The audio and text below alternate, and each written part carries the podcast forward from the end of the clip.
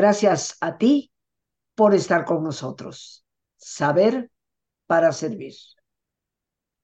Y el día de hoy, queridos amigos, que nos vamos acercando cada vez más a la Navidad, hemos titulado al programa Celebrar a pesar del olvido. Y en nuestro programa nos sentimos de manteles largos. Hoy nos está acompañando el doctor José Luna. Él es profesor investigador de la Universidad Politécnica de Pachuca, aquí en el estado de Hidalgo, en nuestro país. Es miembro del Sistema Nacional de Investigadores a nivel 2, asesor científico del Banco de Cerebros de la Universidad Nacional Pedro Enríquez Sureña de República Dominicana.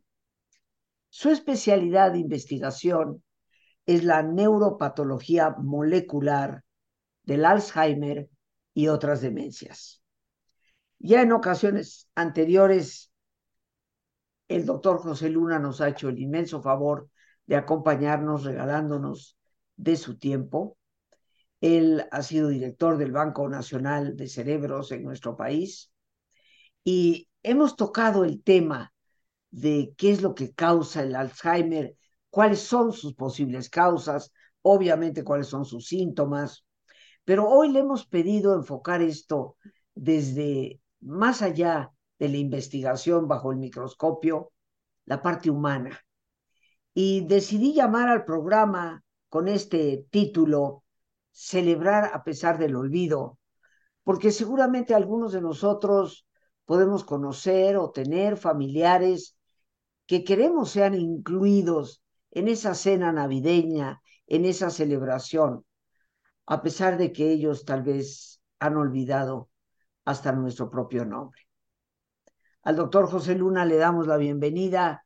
José, como siempre, te agradezco enormemente este regalo que nos haces de tu tiempo para compartir con nuestro público temas que le informan, que nos van sacando un poquito de nuestra ignorancia y también hoy temas que nos ayudan a convivir con las personas que padecen este tipo de problemas. Bienvenido y adelante.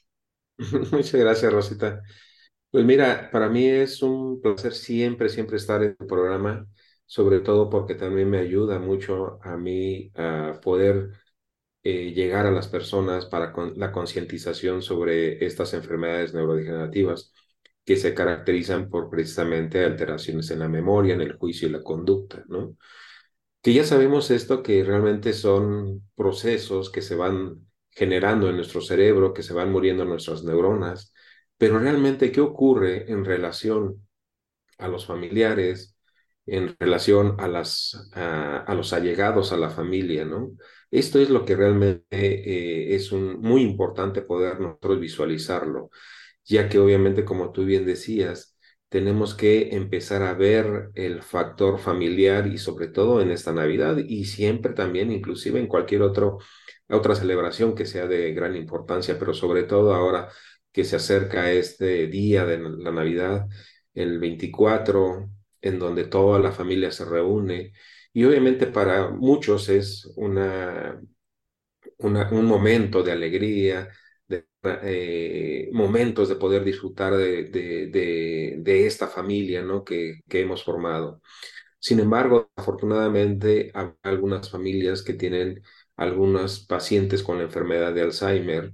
Y digo desafortunadamente porque finalmente esta celebración es para recordar todos los momentos que hemos vivido desde que, por ejemplo, nosotros adultos eh, desde que era la infancia, cuando nos reuníamos con algunos primos, algunos sobrinos, algunos tíos que eran de la misma edad, que recordábamos esos momentos y esos momentos que, que es precisamente la Navidad, es precisamente para recordar estos momentos, ¿no? Desafortunadamente, las personas con Alzheimer, por ejemplo, pues estas personas van a tener una, una gran una gran limitación en cuanto a estos recuerdos, ¿no?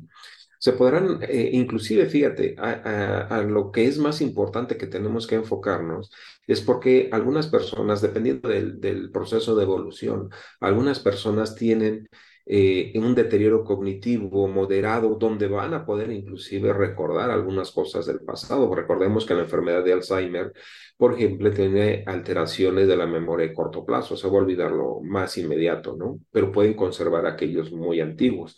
En ese, en ese tenor, eh, tenemos que tener nosotros esta oportunidad de generar esa convivencia con los pacientes con Alzheimer. Recordemos que si nosotros aislamos al paciente de esta, del seno familiar, el deterioro cognitivo va a ser mucho más acelerado, ¿no? Entonces, una de las cosas que nosotros tenemos que hacer para, hacer, para poder llevar a cabo una celebración de Navidad es precisamente informar a todos los familiares de la situación del estado de evolución de la persona, ¿no? Ya que sea un deterioro cognitivo leve, moderado o si ya es avanzado. Esto los familiares siempre lo deben de, eh, tener presente, ¿no? Se les tiene que avisar, porque también inclusive recordemos, que la, el paciente con Alzheimer normalmente siempre lo está cuidando un familiar, ¿no? Y este momento es para que todos lo celebren y en este preciso momento lo que se recomienda mucho es que se vayan cambiando los roles de atención al paciente, ¿no? Esto es lo que tenemos que hacer. Ahora, dentro de el previo a esta celebración, ¿qué es lo que se tiene que hacer? Pues hay que pedirle al familiar con Alzheimer que ayude a, por ejemplo, a preparar algún, algún alimento, ¿no? Obviamente que sea de fácil acceso para él. No hay que limitarlo, ¿no? No hay que limitarlo, esa es una de las cosas. Hay que apoyarlo e incitarlo para que haga cosas. Y dentro de ello, pues bueno, es un buen momento para poder hablar, charlar siempre con él y otras personas que también pueden estar ahí y, no, y que las personas que están cerca no se alarmen precisamente porque a lo mejor se les olvidó su nombre, porque en algún momento puede hacer algo fuera de lo normal, entre comillas, ¿no? Fuera de lo que es la, eh, la, los usos y costumbres, por ejemplo, alguna alteración que pueda tener, por ejemplo, un enojo repentino, ¿sí? O que de repente se quiera quitar la ropa en ese momento, ¿no? Eso hay que, eh, precisamente es lo que les comentaba, tenemos que avisar y poner en contexto a los familiares que van a estar ahí cercanos, ¿no? Ahora bien, también esto que no les cause ninguna alteración a los visitantes o a los que van de visita a celebrar la, la, Navidad, pero realmente ellos también tengan ese, esa relajación, ¿no? Porque esto es importante. Si nosotros no le transmitimos al paciente esa relajación, ese estado de buena eh, convivencia, pues obviamente también va a alterar las emociones del el paciente, ¿no? Ahora, como les decía, dentro de todo esto, pues bueno, no es una celebración que no nada más es de adultos, también hay niños, ¿no? Entonces los niños también sabemos que tienen una gran alegría y la convivencia de los adultos, De los adultos mayores, con los niños, las personas que tienen Alzheimer, esto también les va a dar una mayor vitalidad a los adultos mayores con demencia, ¿no? Esa alegría, esa risa, pues es obviamente una espontaneidad que tienen los niños y eso es lo que el, el paciente va a recibir, ¿no?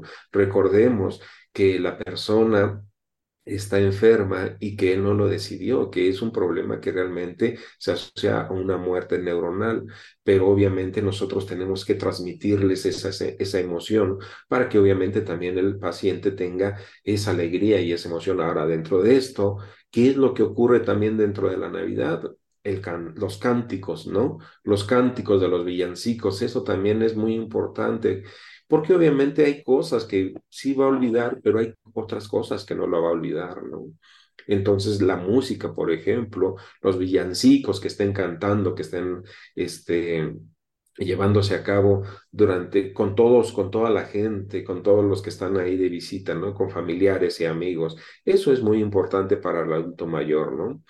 Eh, yo creo que eso es una de las cosas que nosotros tenemos que hacer. Ahora, por ejemplo, también la música, la música que podemos tener también, asociar música de su tiempo, ¿no? Que esto también le estimula al, al adulto mayor con la enfermedad de Alzheimer, ¿no? Ahora, por otro, lado, también tenemos que visualizarnos ¿sí? Como te comentaba, una persona con Alzheimer va a necesitar una atención constante, ¿no?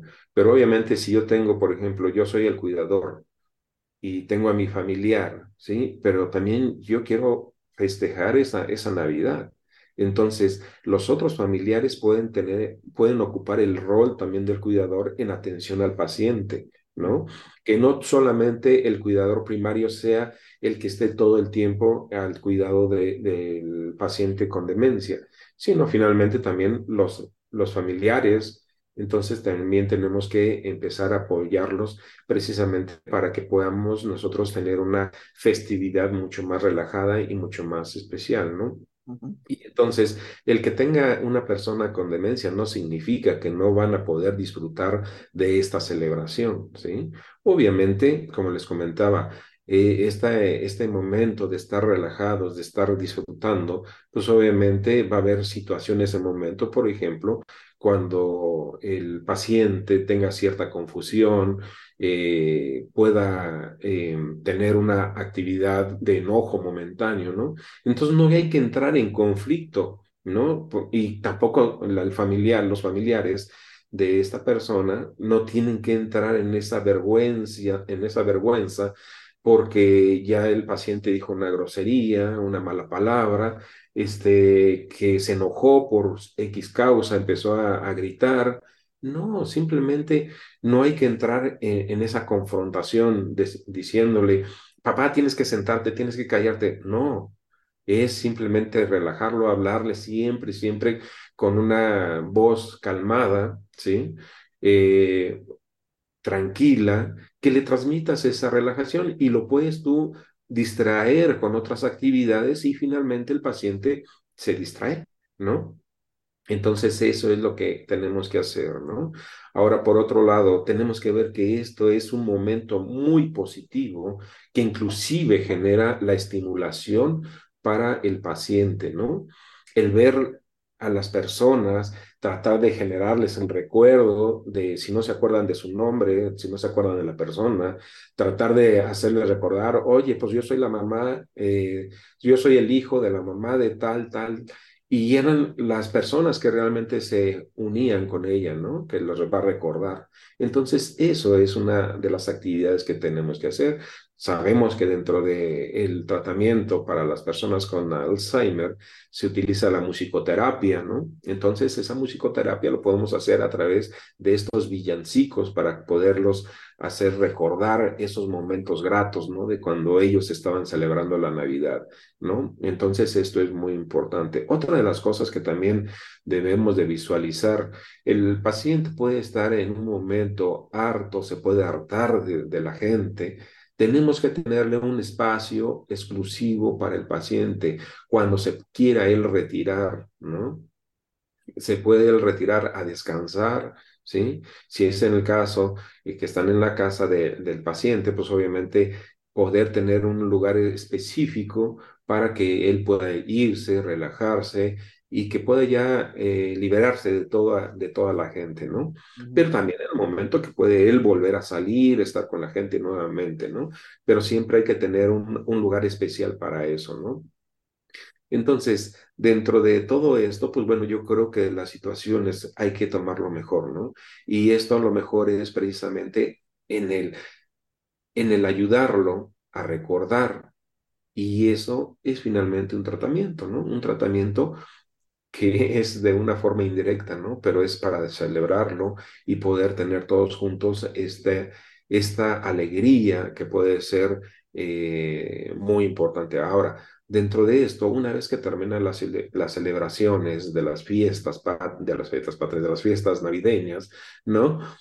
Eh, tenemos que quitar todos los adornos porque obviamente también esto le genera algunas alteraciones al paciente, ¿no? Pero bueno, durante el momento de la alegría y todo, por las visitas y todo, pues se puede adornar y todo. Pero después de estas celebraciones hay que quitar los adornos precisamente para ya no generarles alguna alteración en el estado, en, el, eh, en su normatividad de la vida cotidiana que está teniendo el paciente, ¿no? Entonces, esas son las cosas que tenemos que hacer nosotros. Pero esto, eh, José, por ejemplo, esto último que dices, de pasada la fiesta, eh, quitar todo aquello que sea fuera de lo normal, común o habitual en el entorno del paciente. Pero tú sabes que en estas fiestas, pues generalmente el nacimiento, el arbolito, pues en la mayoría de los hogares prevalecen hasta el día 6 de enero. Sí, ahí lo que me refiero no es necesariamente el, al terminar la fiesta de Navidad, ¿no? Sino finalmente es durante todas las festividades que se están teniendo en diciembre, porque finalmente se, se van a reunir, por ejemplo, nuevamente en el final de año, ¿no? También nuevamente la familia se vuelve a reunir, ¿no? Entonces, a lo que me refiero es que una vez que pasen todas estas celebraciones, entonces sí tratar de, tener todo el contexto del paciente, todo el medio ambiente donde se encuentran ellos, eh, libre de todas estas actividades, de todas estas eh, eh, adornos, ¿no? Precisamente para poder generar precisamente todo una tranquilidad al paciente, ¿no? Para que no vea algo diferente, que no lo, lo, lo genere como una extrañeza, algo que no reconoce y algo que haga ver que no está dentro de su casa, ¿no? Entonces, eso es una de las cosas que tenemos que hacer, pero sobre todo yo creo que lo que tenemos que empezar a, a verlo y visualizarlo primero, recapitulando, los niños pueden ser muy importantes para los adultos mayores con demencia porque le van a dar esa alegría, esa espontaneidad, esos juegos, ¿no? Eso va a ser muy importante. Segundo, tenemos que decirle a los familiares o amigos que van a llegar a la casa el estado de la persona que, eh, que tiene Alzheimer o que tiene demencia, ¿no?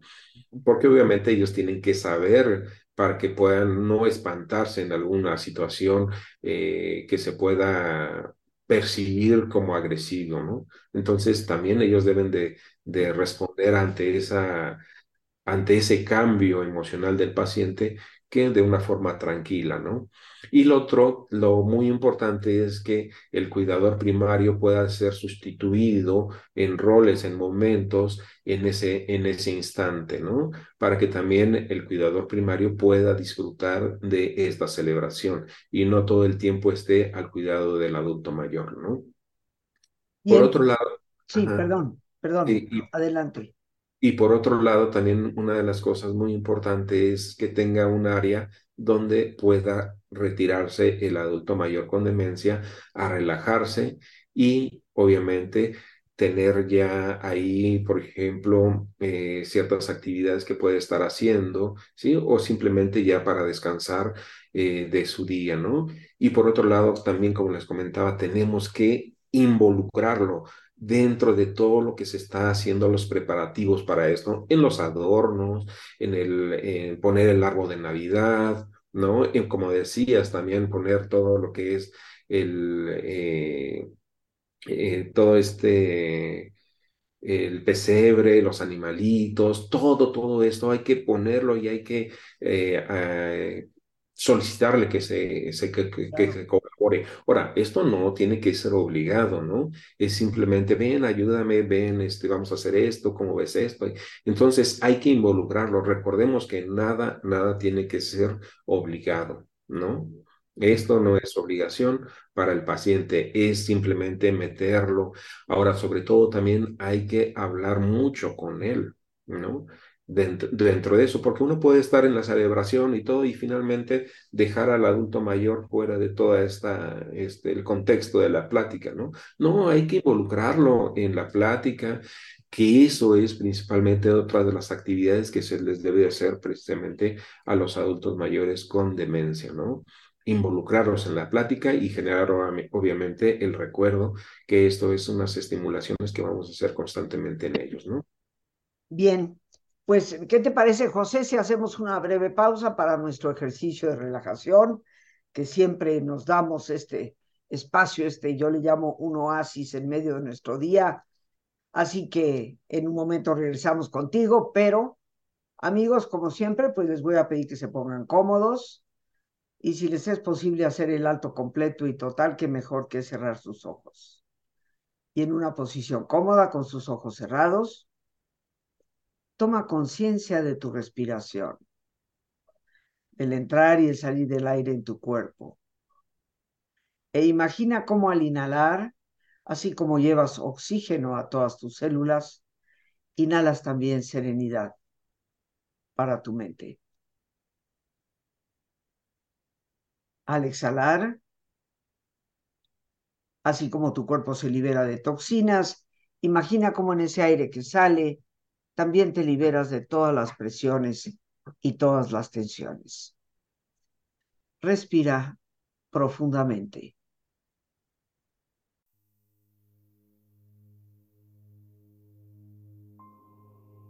Y relaja tu cuero cabelludo. Todos los músculos que cubren tu cabeza.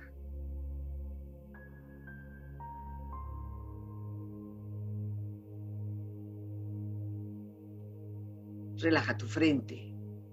Siente la piel, la vibración de la piel que cubre tu frente.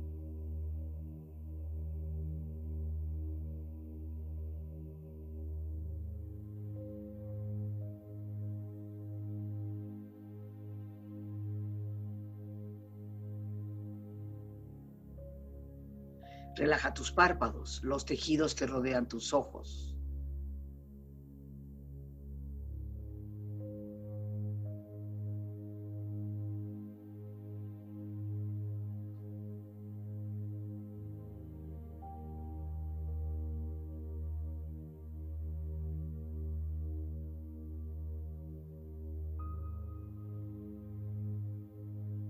Tus mejillas, toda la piel, todos los músculos que cubren tu cara.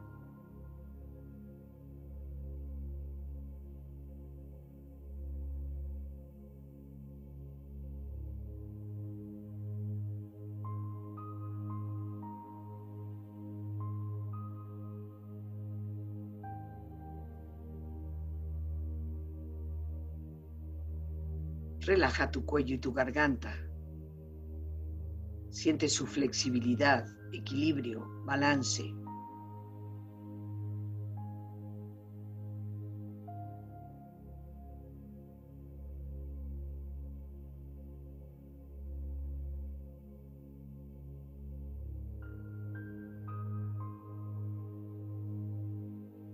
Relaja tus hombros, brazos y manos, así como tu espalda. Siente una agradable sensación que relaja todos los músculos en estas partes de tu cuerpo.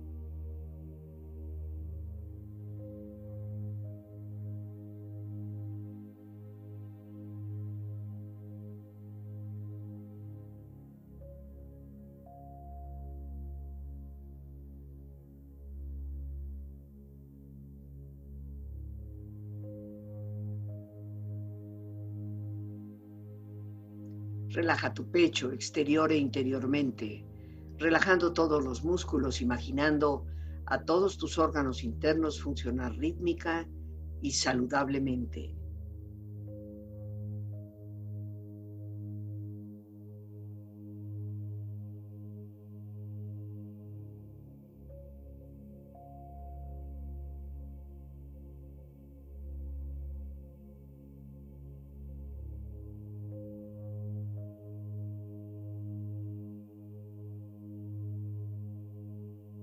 Relaja tu abdomen, exterior e interiormente, relajando todos los músculos, imaginando a todos tus órganos internos funcionar rítmica y saludablemente.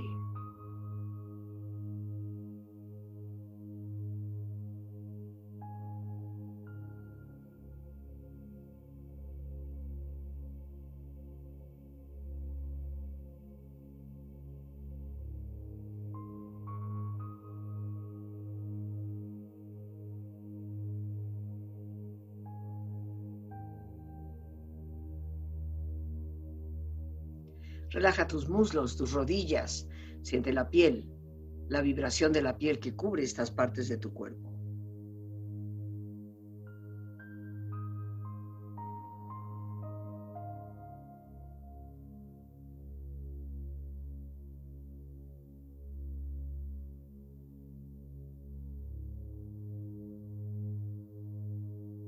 Relaja tus pantorrillas y tus pies.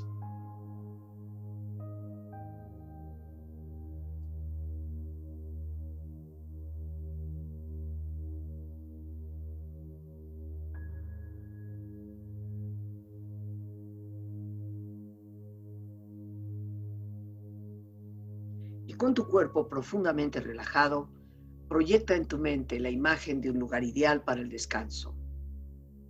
Imagina los colores, los sonidos, los aromas. Es una escena de belleza y paz. Siente estar ahí.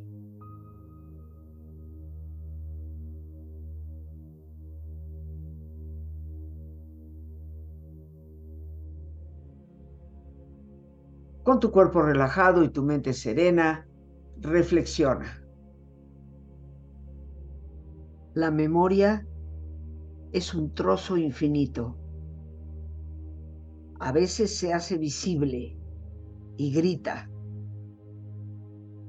pero a veces se encierra en su silencio.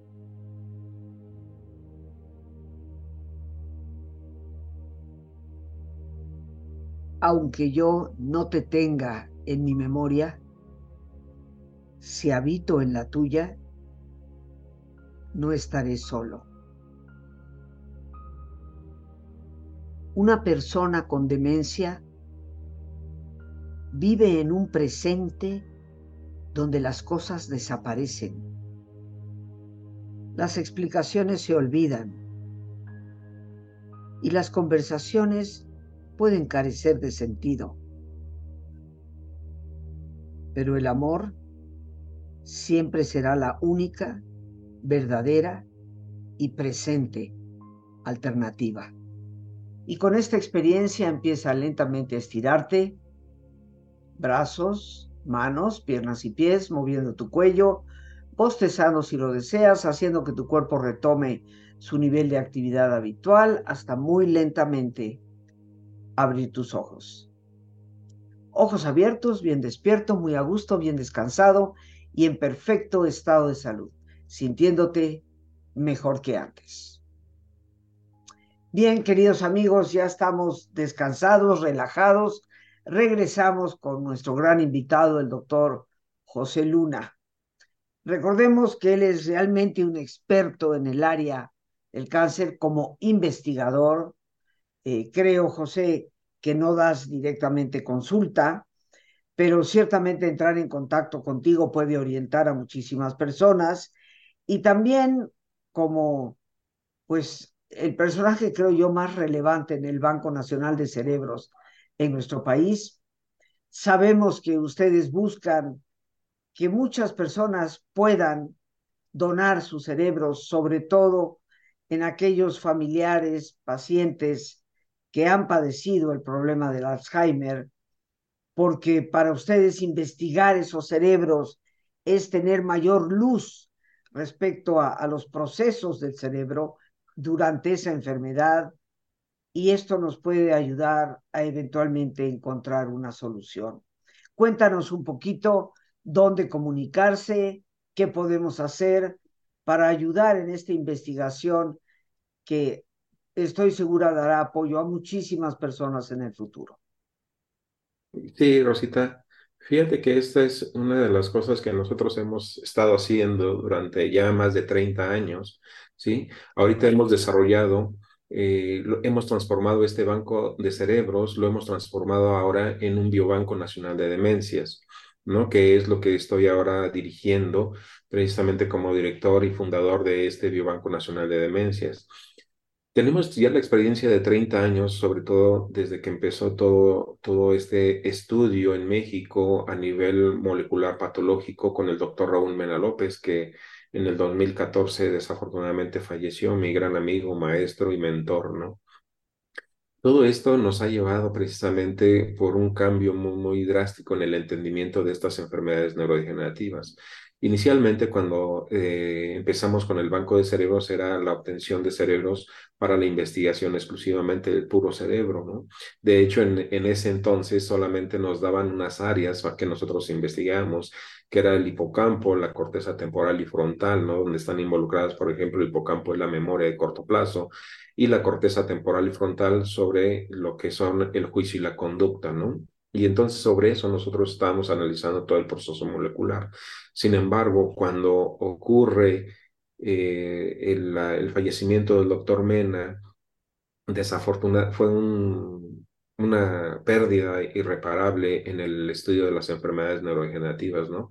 Pero entre el proceso de evolución también del biobanco, eh, yo empecé a ver con mis estudiantes y mis colaboradores que obviamente estudiábamos nosotros sí el juicio y la conducta, pero también había alteraciones en la memoria, ¿no? Del paciente con Alzheimer. Entonces empezamos a solicitar que nos donaran completamente el cerebro, porque antes nos lo daban los patólogos solamente algunos fragmentos, ¿no? Pero ahora ya nos donan todo completamente el cerebro y esto nos ayuda a poder entender otros mecanismos moleculares. Pero adicionalmente ya en este biobanco que estamos como sede, la tenemos acá en la Universidad Politécnica de Pachuca y hemos hecho también una colaboración muy estrecha con la Universidad del Valle de Ecatepec, de la UNEVE, donde hay el desarrollo de la licenciatura en gerontología. Entonces hemos hecho ya convenios con ellos para poder hacer precisamente la toma de cerebros para la investigación, pero adicionalmente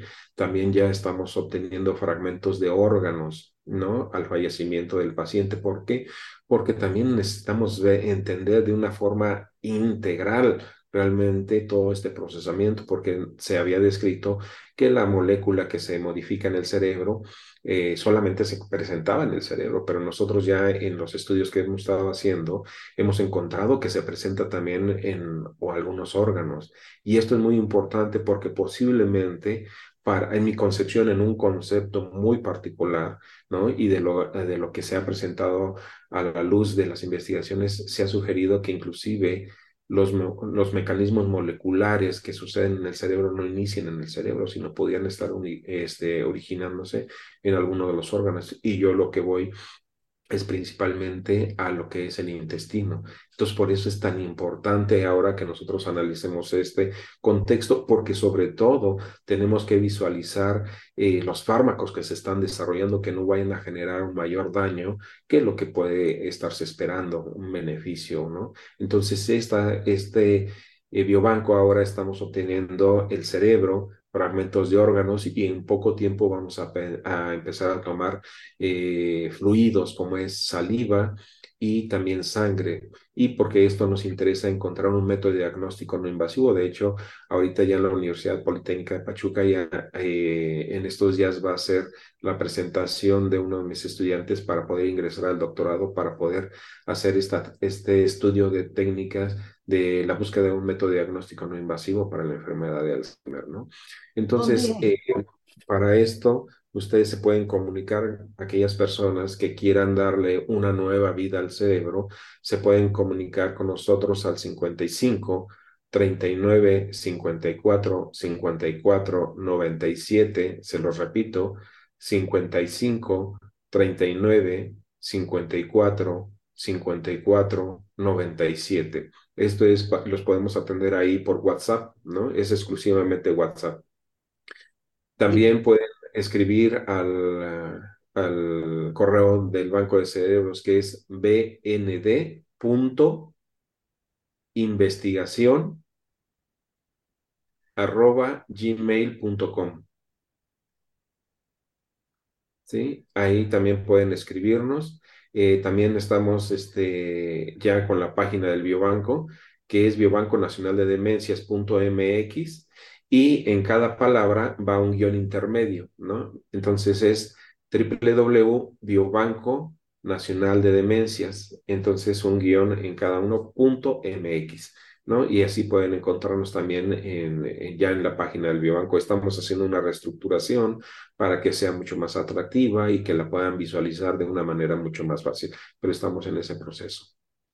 Pues José, yo te quiero dar las gracias. Voy a recapitular muy brevemente porque el tiempo lo tenemos verdaderamente encima, pero creo, queridos amigos, que lo que el doctor ha compartido con nosotros es de extrema importancia, considerando aquellas personas que podemos tener algún familiar, cercano con quien vamos a compartir estas fiestas y que padece algún tipo de demencia o ya un Alzheimer totalmente diagnosticado.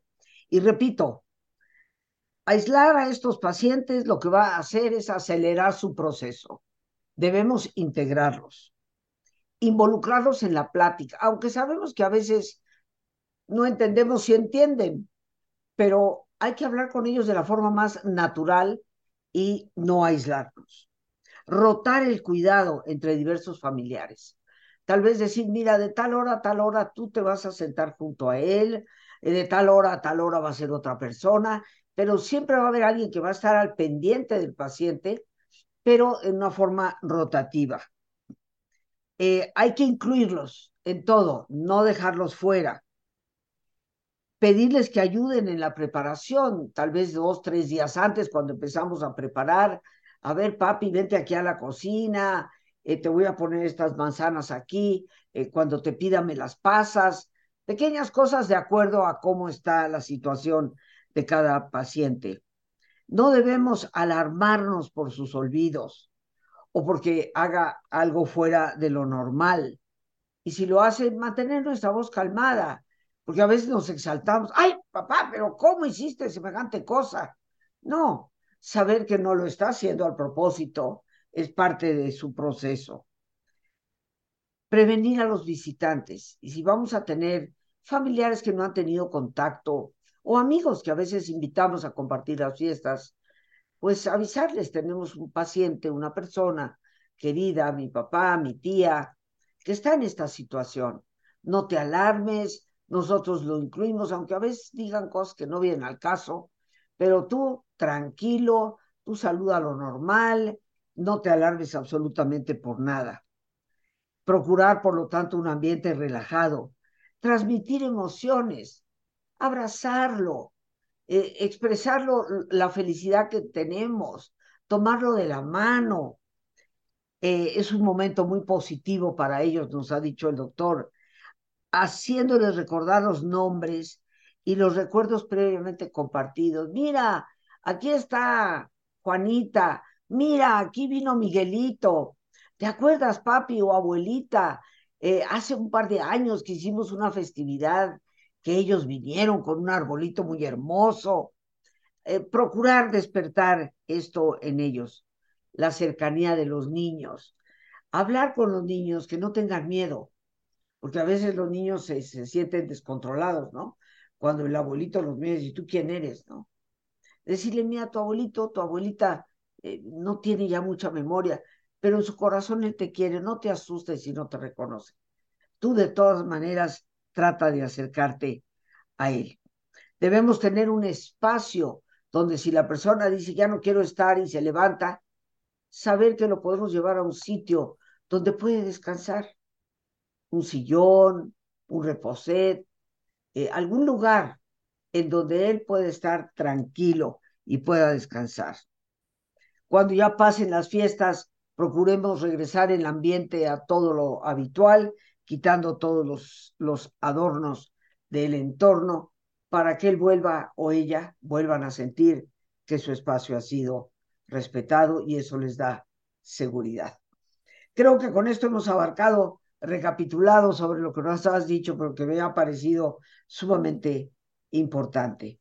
Después de todo, para estas fiestas lo que cuenta es el amor. José, doctor José Luna, un gran investigador en nuestro país. Muchísimas gracias por habernos acompañado. Te abrazo con especial cariño en estas Navidades para ti, para toda la familia, todo el equipo. Un gran abrazo. Muchas gracias. Muchas gracias, José.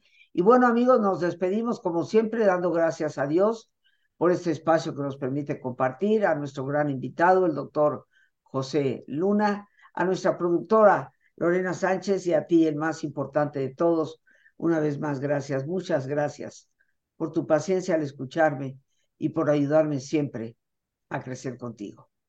Que Dios te bendiga.